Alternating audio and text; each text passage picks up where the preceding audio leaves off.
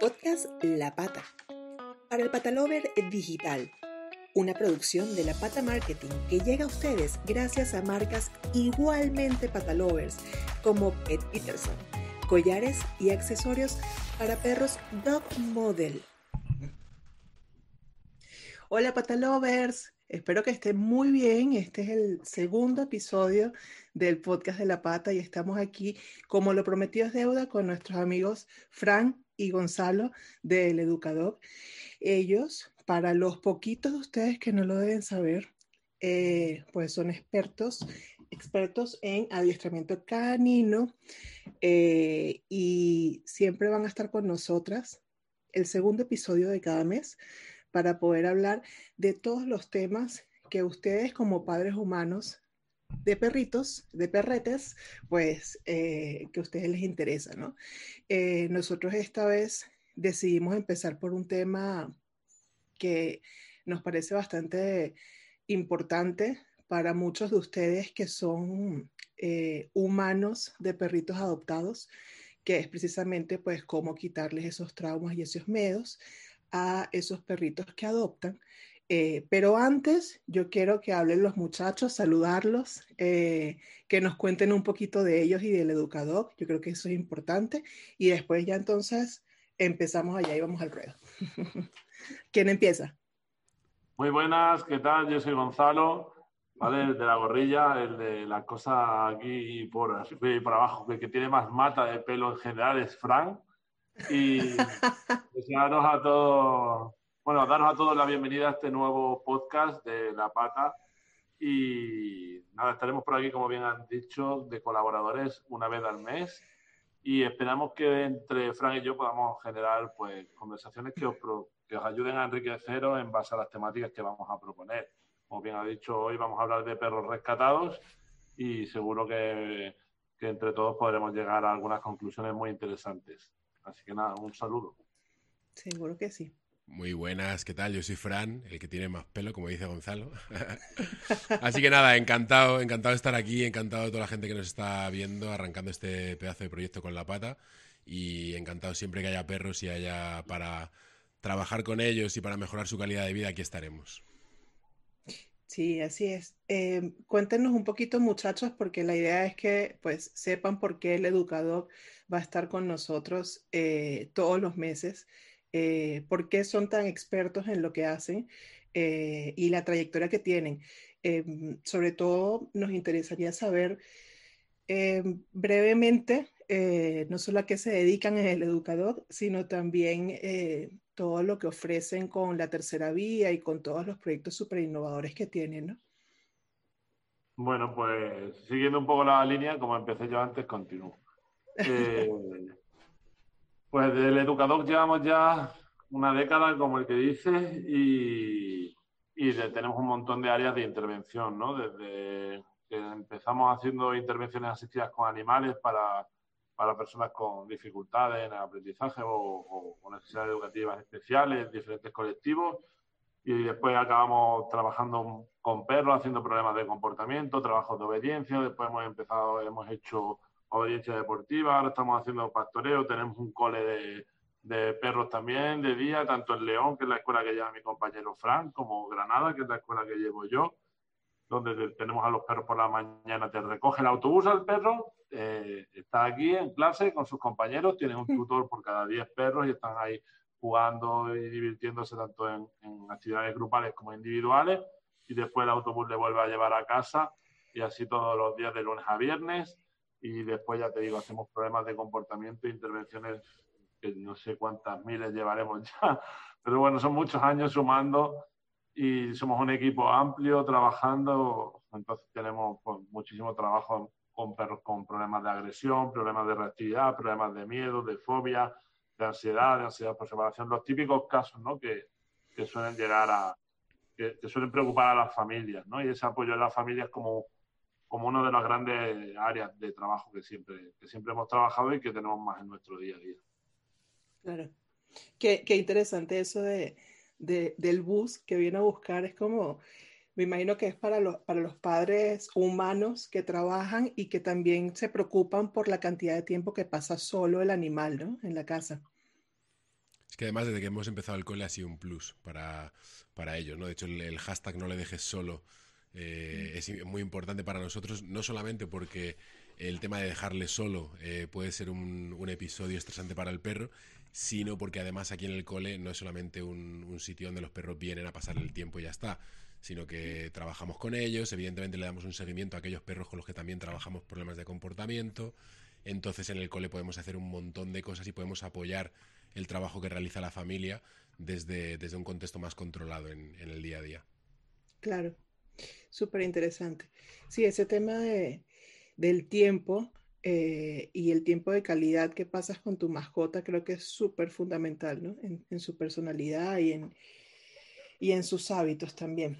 Eh, ahora vamos un poquito al grano de, de, lo que nos concierne hoy, que es ese tema de eh, nosotros en La Pata hemos, hemos recibido eh, muchos mensajes, eh, normalmente nos cuentan cómo nosotros procesamos las historias de los, de los perritos y gatitos, porque tienen de los dos, em, que adoptan o que llegan a sus vidas. hay muchísimas historias acerca de lo adopté o la adopté, em, evidentemente en condiciones muy deplorables, y luego eh, tuvimos que ir venciendo sus miedos. Nos han contado muchísimos miedos, nos han contado eh, acerca de miedos a quedarse solos, que les genera una especie de ansiedad. Nos han contado eh, que han tenido que superar también problemas de socialización, que quizás le tienen miedo o, son violentos con otros perros. Sobre todo le tienen mucho más miedo. Es que esa es la parte que más, con la que más deberíamos trabajar. o incluso humanos, ¿no? Entonces, hablar un poquito de eso, como de esos tips y qué, y qué le podemos recomendar a los humanos de, de, de, de perritos rescatados, ¿no? Claro. Eh, lo que acabas de comentar, además creo que el orden como lo has ido proponiendo es muy interesante porque has empezado hablando de esa ansiedad, de ese miedo a verse solo, ¿no? Que tienen estos perros que han sido rescatados de un refugio eh, y se generan problemas de ansiedad, ¿no? Tradicionalmente se han conocido esos problemas como ansiedad por separación en la mayoría de los casos son problemas relacionados con apego inseguro, que se genera una figura de referencia tras haber buscado, tras haber salido de, un, de, una zona de confort, que aunque sea un refugio no deja de ser su pequeña zona de confort, ha tenido un trauma previo por un abandono y de repente eh, pierde su figura de referencia, llega a un lugar donde no conoce a nadie, donde hay mucho ruido, donde está sucio, donde hay muchos animales, donde hay muchas cosas de las que preocuparse y cuando por fin consigue volver a buscar otra zona de referencia, otra persona de referencia, otra familia de referencia, eso tiene tanto valor que se acaba generando un apego inseguro. Eso, por un lado, estaría, sería el gran problema, o sí, sería, sería el gran problema de este tipo de perros realmente, de perros de refugio, que es una cosa que se tiene que prevenir y que desde antes de, inclu de, incluso adoptarlo se puede empezar a trabajar para que eso no pase.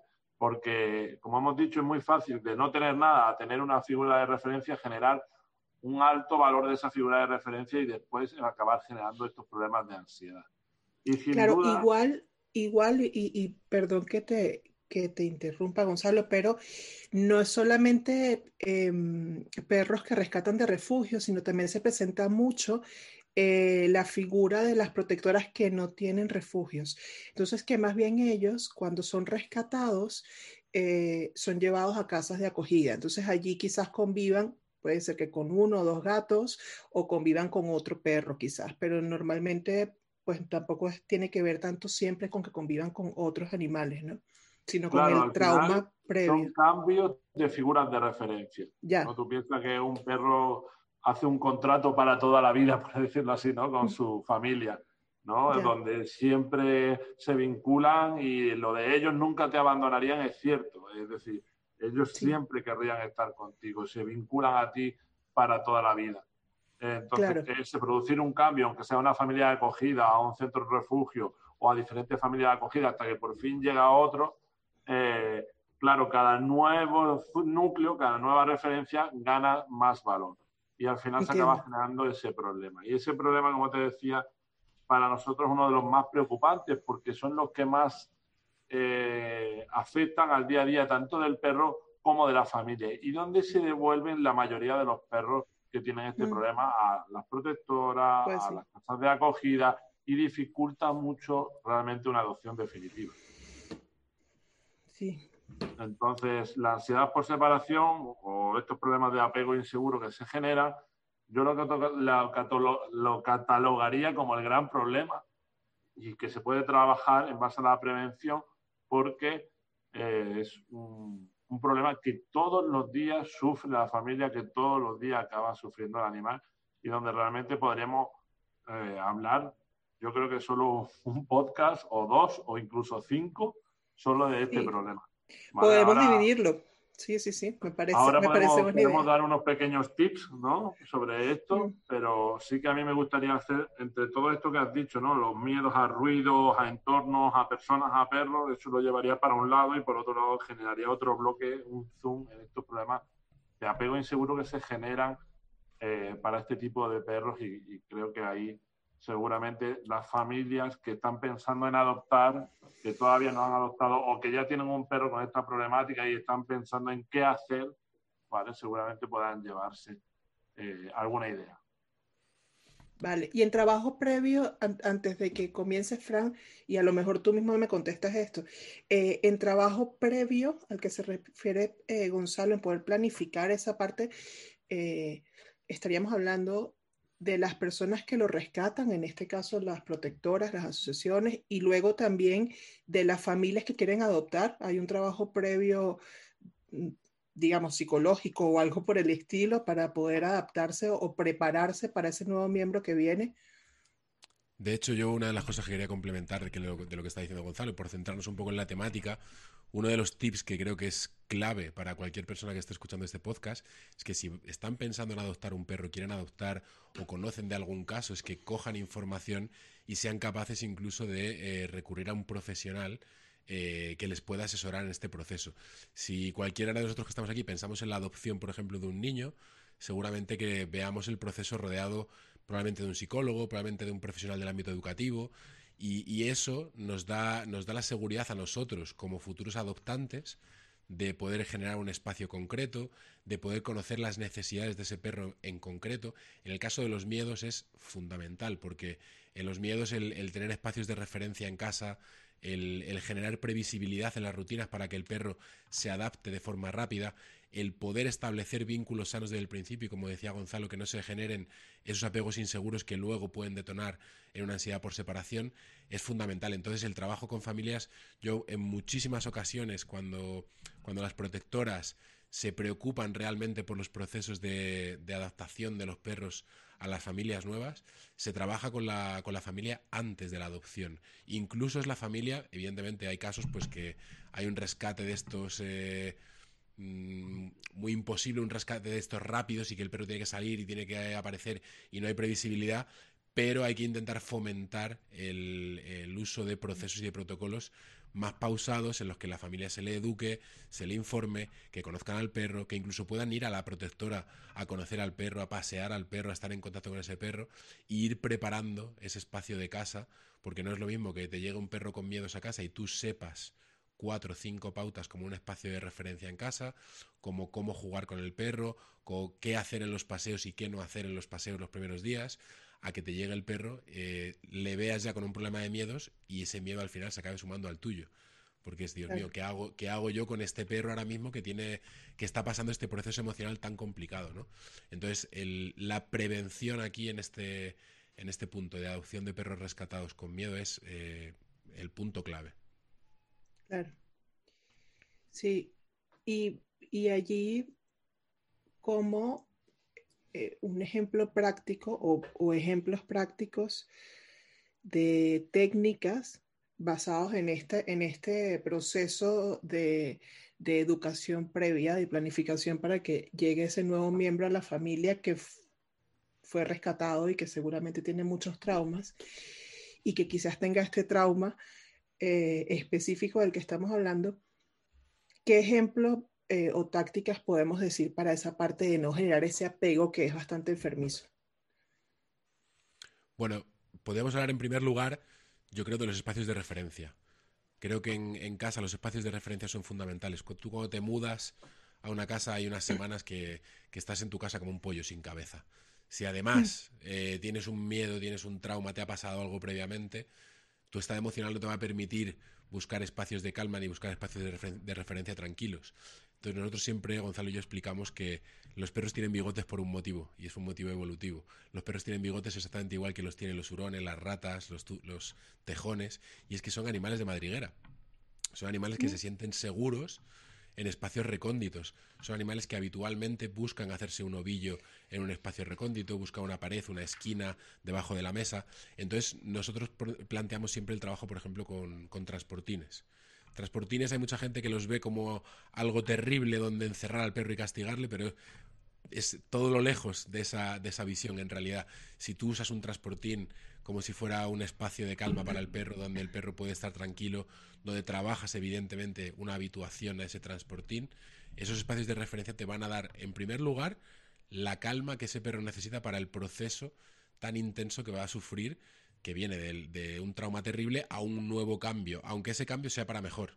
¿Vale? Mm. Eh, el cambio sin duda generalmente es para mejor, pero el, el tener ese espacio donde tú puedes eh, parar al perro, donde tú puedes dotarle de espacios de tranquilidad, donde puedes darle, por ejemplo, masticables para que esté más tranquilo, donde puedes asegurarle una comodidad eh, por la noche para dormir, el punto de los espacios de referencia es, fundamental para, este punto. Seguro que mi compañero Gonzalo nos va a contar alguno más. No, no, y además es que así como esto va dirigido ¿no? a propietarios, es muy sencillo de entender, es como si nosotros pudiésemos llevar nuestra habitación a todas partes, ¿no? Entonces, cuando de repente vas a una casa nueva que no sabes dónde vas ni con quién vas, si tú pudieras llevar tu habitación, esa zona de referencia donde tú ya has trabajado previamente, la has hecho tuya, te sientes seguro, has descansado, has tenido momentos de calma, momentos de interacción, eh, siempre, en cualquier momento, vas a poder recurrir a eso, ¿no? Y al final es un punto de apoyo, como bien dice, una zona de referencia fundamental, el podernos llevar con nosotros mismos esa zona, si todo el mundo pudiésemos llevarnos nuestra habitación a cualquier lugar, lo haríamos sin ninguna duda. Siempre decimos que no se duerme mejor que en nuestra propia cama. ¿no? Nosotros que viajamos mucho dando formación para arriba y para abajo en un montón de países y te pegas tres fines de semana al mes fuera de casa, al final uno sabe que lo mejor es dormir en tu propia habitación. ¿vale? Es tu zona de referencia. Pues exactamente igual. Eso se puede trabajar de manera previa, tanto por parte y esto es un trabajo que pueden hacer las casas de acogida o los centros, los refugios, ¿no? Que es enseñar a los perros protocolos de, de, de, cómo funciona un transportín, de cómo funcionan las zonas de referencia. No encerrar a un perro en una jaula, no, eso no es un transportín, eso es encerrar al perro en una jaula, sino enseñarle el proceso de enseñarle que esto, que tiene seis paredes por todos lados, al final se convierte en tu zona de referencia. Y hay un protocolo muy sencillo, nosotros llevamos muchísimos años trabajándolo, estructurándolo paso a paso, que lo enseñamos en todas nuestras formaciones como algo fundamental. Siempre cojo una frase de Fran, ¿no? que dice, eh, hay perros a los que les viene muy bien el transportín y hay perros que lo necesitan. ¿Y cuáles serían los que lo necesitan? Pues aquellos que, que realmente te lo están pidiendo a gritos, por decirlo de alguna forma, ¿no? Hay perros que a lo mejor no, no, no son capaces de autorregularse eh, o no a nivel emocional, se deambulan demasiado, les cuesta mucho regularse a nivel emocional y necesitan que de una manera dirigida le ayudes a calmarse. Vale, pues este mm. tipo de perros, por ejemplo, necesitarían un transporte. Y hay otros que aunque sepan autorregularse a nivel emocional, eh, saben eh, y saben y saben calmarse a sí mismos, aún así también a todo el mundo nos viene muy bien una zona de referencia. Sí, y eso lo puedes detectar, me imagino que eso cuando lo ves nervioso, cuando lo ves que yo digo, tengo un, un, buen amigo que es de los llanos de mi país, que dice cuando no se halla. Entonces, claro, como cuando lo ves que no se halla, que, que está intranquilo, no lo sé, lo pregunto. Yo hace un par de semanas eh, estaba con mi novio en, en, en, en un café y había enfrente un, eh, era un Doberman, era un Doberman bastante grande, parecía hecho como mezclado con galgo o algo, porque era súper alto. Y se le veía una cara súper noble, se veía súper tierno, se veía súper dócil. De hecho, lo tenía una nena eh, eh, agarrado con el collar, ¿no? Y con la correa. Pero él estaba que veía para todos los lados y estaba con un grupo de gente. Su dueño, su, su, humano estaba allí. Eh, y él lo que hacía era ver para todos los lados y veía y caminaba y daba vueltas. Y yo le decía a mi novia, es que se siente una vibra muy extraña, se siente como, como si estuviera muy nervioso o, o fuera muy inseguro. Creo que también eso, eso, eso pudiese ser un ejemplo de, de, de, un perro quizás con un trauma no bien tratado o, o, o, puede ser una actitud que evidencie, porque también es importante que hay personas que no saben exactamente lo que le pasa a su perro y ven las actitudes pero no saben leerlas. De hecho, puede ser esa una de las, de las, de las sintomatologías que podemos ver en un perro, hay muchos perros que parecen perros súper amables y súper divertidos y en realidad son perros súper nerviosos y mm. súper estresados. Recogiendo un poquito lo que estás comentando eh, y, centrarnos también en la parte de tips, sobre todo para gente que recoge eh, perros con miedo, tú estás comentando el perro este Doberman en la calle, una de las cosas que también es fundamental y también se trabaja desde la prevención, aunque por supuesto una vez que tengas el perro en casa también es algo que hacemos nosotros en, nuestro trabajo día a día, es el trabajo del paseo, de, cómo estructurar el paseo. El paseo mm. parece algo súper sencillo, parece algo que todo el mundo lo puede hacer bien y parece algo tan sencillo como ponerle un collar, una correa, ir a la calle y ya está. Y en realidad en el paseo es donde van a suceder la gran mayoría de cosas que le pasan a tu perro excitantes o estimulantes en su día a día. Y si hablamos de perros con miedos, el manejo de correa, por ejemplo, es fundamental. El 80-90% de los problemas de reactividad o de agresión en perros que ya tienen un historial, un recorrido previo, parten de un perro con miedo. Parten de un perro con miedo y de un mal manejo de correa. Generalmente los, humanos tendemos siempre a utilizar material muy restrictivos con, con los perros que son más nerviosos, con los perros que son que salen a la calle salen como más eufóricos y utilizamos material más restrictivo por no meternos ya en el material que, por suerte se está ilegalizando en muchos, en muchos lugares, utilizamos a veces correas de estas con muelles de 30 centímetros, mm. correas de medio metro, eh, flexis, que también la, podemos tirar, lo que estén escuchando aquí, flexis, si escuchas esto, eh, nos gustan tus correas, pero no para, para el día a día. las flexis tienen una funcionalidad muy específica y no son una buena idea, por ejemplo, para perros con miedo. Entonces, el, el, manejo de correa es muy importante porque el perro que tiene miedo y sale a la calle con miedo o con inseguridad, lo que necesita del entorno es recoger información de forma tranquila. Si tú tienes cierta inseguridad, tienes cierto miedo a algo, ya sea lo que sea, sea un espacio verde que hay otros perros, sea la calle, sean coches, sean niños, sean bicicletas, cuanto más fácil y, menos turbio sea el proceso de recogida de información, ya sea a nivel olfativo, a nivel visual o, a nivel de moverse y acercarse al estímulo que te genera esa inseguridad, cuanta menos correa haya por el medio, cuanta menos, eh, menos control por parte de los humanos, muchísimo más fácil para, para el perro inseguro. Menor tensión. Sin duda. ¿Ibas a decir algo, Gonzalo? No.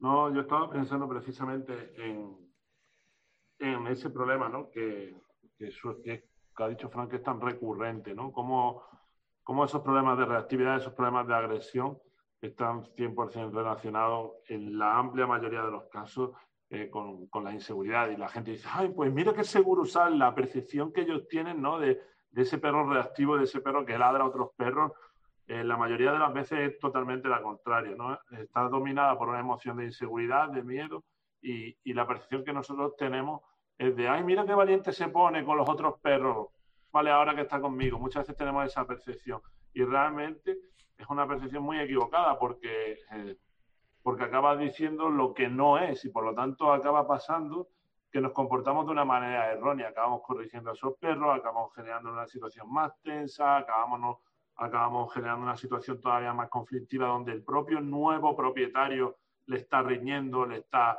corrigiendo y eso hace que se deteriore una relación, que sea una relación todavía más insegura, ¿vale? Y tenemos que tener muy en cuenta que estos perros que acaban de ser adoptados lo que necesitan es confianza y seguridad, previsibilidad. No decir, eh, voy a ir con mi propietario de paseo, bueno, con la persona esta nueva de paseo, eh, y qué bien de vez en cuando, pero ahora me acaba de dar una presión, uy, y ahora otra. Y, ya de por sí tengo demasiados problemas como por aquí como para preocuparme otra por aquí. Entonces yo entiendo que muchas veces los, dueños de perros vemos en situaciones que no entendemos lo que pasa y tratamos de, solucionar esas situaciones como, no, como hemos visto en la tele, sobre todo, o como nos han dicho en el parque. Pero, pero lo importante es generar todo en esos procesos que comprendamos qué está pasando y que en base a lo que está pasando podamos dar una, una respuesta adecuada. Entonces, eh, esto mm, por tratar de resumir hacia un punto y también con lo que tú estabas hablando anteriormente, es, vale, ¿cómo vemos eh, cuál es este tipo de perro que lo necesita? ¿O cómo vemos cuando un perro tiene miedo? ¿Cuándo vemos que un perro eh, va a generar este problema? Para nosotros es el 95% de la parte del educador canino, y seguramente Fran no lo puede confirmar, es tratar de leer el entorno para prever qué va a pasar. Si tú eres capaz de leer el entorno para prever qué va a pasar, puedes hacer que las cosas no pasen. Y la clave en la resolución de problemas de comportamiento es que no pasen. No esperar a que pase para corregirlo. No sé si me estoy explicando. Sí, sí, pero por ejemplo, no sé si aplica o, o, si estoy llevándolo fuera de contexto, pero ¿cómo aplicarías eso a un momento en el que estás en la calle paseándolo o paseándola y eh, puede haber una situación que tú no quizás no puedes prever con tanta facilidad, que es como que otro perro salga de una esquina y aparezca y él reaccione de una forma que no debe reaccionar. Eso es algo que uno no puede controlar tanto, ¿no? Bueno, no siempre tenemos un control ambiental del 100%. Esta pregunta que hacen es una pregunta que nos hacen siempre cuando hablamos de control ambiental. Evidentemente no podemos controlar el entorno al 100%, eh, pero es cierto que podemos disponer de estrategias para prever o anticipar situaciones, posibles situaciones conflictivas. Es decir, si yo tengo un perro que reacciona con otros perros y voy a cruzar una esquina, pues a lo mejor no me acerco justo por el borde de la esquina, siempre que haya una esquina, agarro un poquito de distancia para tener esa distancia y, esa, pues, pues, y ese mayor campo de visión, por ejemplo. Eso puede ser una opción. Si tengo un perro que está reaccionando constantemente, pues puedo trabajar a horas o puedo salir de paseo a horas donde hay menos personas, menos jaleo, menos perros, ¿vale? Porque al final eh, no estamos diciendo de que haya que evitar las situaciones, sino que tenemos que saber leer el contexto anticipar cierto tipo de situaciones para poderle dar un entorno lo más seguro al perro, sobre todo si estamos hablando, como el tema de hoy, de perros con miedo. Y tenemos que ser conscientes de que va a haber días malos donde todo se nos va a escapar. Y ese día vamos a encontrar un perro que va a una esquina, un autobús va a hacer mucho ruido al lado del perro, eh, eh, van a pasar un montón de cosas y simplemente tenemos que verlo así, como algo que ha pasado hoy. No todo se me ha ido a, tomar por saco, como se dice aquí, no todo se me ha ido, el trabajo realizado no ha servido para nada, sino que, bueno, tenemos que ser conscientes que tenemos que aprender a leer el entorno, tenemos que aprender a leer a nuestros perros y esto, en los casos de perros de refugio, a la hora de hacer una adopción es un gran problema, porque lo que tú ves en un refugio no es la real. Después te llevas ese perro fuera eh, y tú has leído a ese perro en un contexto determinado y cuando te lo llevas a otro contexto por primer día a tu casa, eh, te encuentras que la realidad es muy diferente. Y que realmente la mayoría de los refugios no se ha hecho un testeo real con, con este perro para ver realmente cómo, cómo le afectan diferentes entornos. claro, porque tampoco tienen, eh, muchas veces no tienen medios no tienen los medios porque además son tantos. Eh, nosotros la semana pasada que estábamos haciendo el episodio con zarpas y colmillos nos hablaba de una protectora amiga de Sevilla que recibe algo así como un promedio de 50 galgos a la semana. Entonces tú dices, claro, ¿cómo yo fijo mi atención o le doy una atención personalizada a cada uno cuando tenemos tantos animales, ¿no? Eso es importante. Pero yo creo que puedo sacar una, una combinación entre los dos, eh, que me parece muy interesante, entre los aportes que los dos han tenido, eh, que es esta parte de prever eh, lo, que pueda ocurrir en el entorno, pero siempre mezclado también con, con esa actitud de, de, no estar estresando al animal. Es decir, lo que decía también Fran de, de, no, de no, tener una, una, una flex o, o, una correa muy, muy corta, porque entonces lo mantiene extenso y de repente viene un perro, y, o sea, todo es un estrés. Creo que es poder tomar la esquina desde la parte más externa, como dices tú, pero también puedes ir con una actitud eh, que, no se siente estresado el animal. ¿no? Creo que, esa parte de la personalidad y los nervios del propio eh, propietario tienen mucho que ver con él. Sobre todo también, aparte de eso que, que dices, es que si sabemos que nuestro perro tiene miedo hacer esas situaciones más desagradables, con correcciones, castigos y tal, lo único que puede hacer es aumentar que el perro sea, tenga una situación más imprevisible y tenga una situación más desagradable. Y por otro lado, acaba generando una imprevisibilidad por parte de su figura de apego, que ya de por sí, al ser una figura nueva de apego, puede generar un apego inseguro. Si este individuo genera correcciones, aunque después en otros momentos es súper, súper bueno, lo que acaba generando es esa imprevisibilidad y que esa relación, esa figura de apego acabe convirtiéndose todavía más en una figura de apego inseguro y por lo tanto acabe generando problemas de ansiedad y, y de falta de confianza. De hecho, al final, ah, al final de, de, de, ese aprendizaje que uno va generando de las lecturas del, del entorno, eh, extraemos un detalle muy importante que es, Gabriela, ¿tú estás preparada para hacer una operación eh, a corazón abierto hoy por la noche? Ni hoy por la noche ni nunca. Bueno, lo de nunca, nunca lo sabremos. Lo que tú estarás pensando es que para poder realizar eso necesitas unos requisitos de aprendizaje previos. Claro. Bien, nosotros lo que hacemos con, con los perros que rescatamos y que tienen miedos es someterles a un contexto real que, al que muy probablemente no estén preparados desde el minuto uno. Y además, sí. nos enfadamos cuando el perro no tiene las estrategias suficientes para poder abordarlo. Y ahí vienen las, las, correcciones, los castigos, los problemas y demás. Entonces, de esa lectura del entorno que comentaba Gonzalo, se extrae la información de también leer las necesidades que tiene mi perro. No solamente es anticiparme a lo que sucede, es, ok, aquí vi que mi perro, por ejemplo, algo tan simple como no respondió al nombre. Yo le llamé y no respondió al nombre. Ok, ya sé que de aquí a la siguiente eh, situación, uno de los ejercicios que tengo que trabajar es algo tan sencillo como la respuesta al nombre que mi perro, cuando yo lo llame, al menos se dé la vuelta y me mire. ¿Vale? Porque a veces pretendemos hacer cosas muy difíciles con perros con un recorrido mmm, medianamente complejo, eh, sin tener, por ejemplo, como te digo, esto de la respuesta al nombre, que al final es un, requisito básico, ¿no?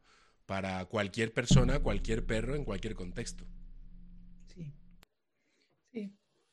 Sí, al final es, eh, es tener, tener la. Uh los conocimientos para poder entonces reaccionar y tener la mejor respuesta. Creo que esa es la base de todo, tanto del animal como de, como de uno también.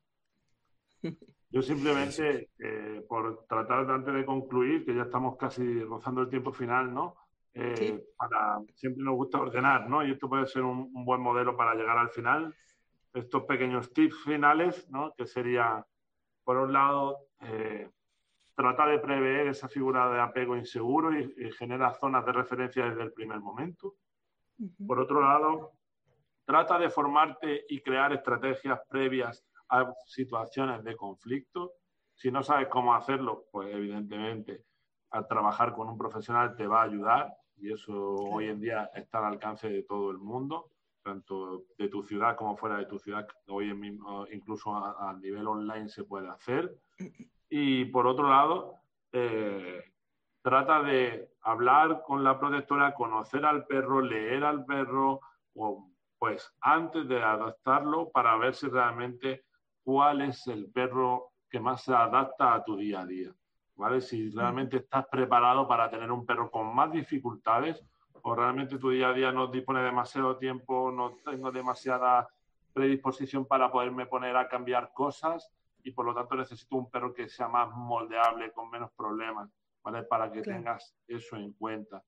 Si no, realmente no estás preparado para poder adoptar un perro con problemas de miedo, de inseguridad, eh, pues busca otras opciones y si realmente quieres va a ser un camino muy interesante donde vas a aprender mucho y puedes hacerlo en base a toda, eh, con toda la ayuda que puedas, con un profesional, con la gente de la protectora, con ese trabajo previo. Sí, va a ser bueno para ti y va a ser bueno para el perro también. Yo me voy a permitir darle el, últimos tips y me voy a permitir no cargar todo sobre, sobre ese compañero humano, ¿no? Sobre, sobre el humano que adopta el perro. También me voy a permitir dar un tip porque es posible que nos esté escuchando alguien que, que colabore en una protectora incluso pertenece a la junta directiva o sea asociado. Y creo que es fundamental también eh, explicar la importancia de, de la formación del personal de protectoras.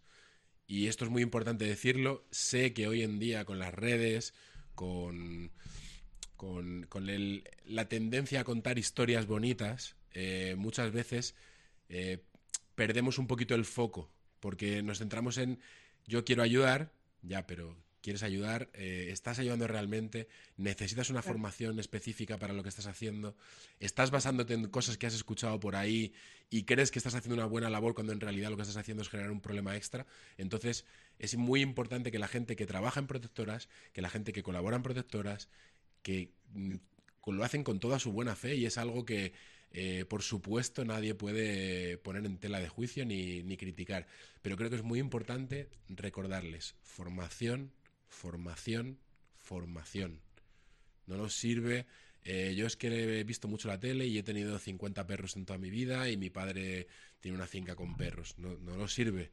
Nadie iría a un, pues como te comentaba antes, ¿no? a un cirujano diciéndole, no, bueno, es que el padre de este señor operaba, entonces a él algo se le quedó. No, no nos sirve.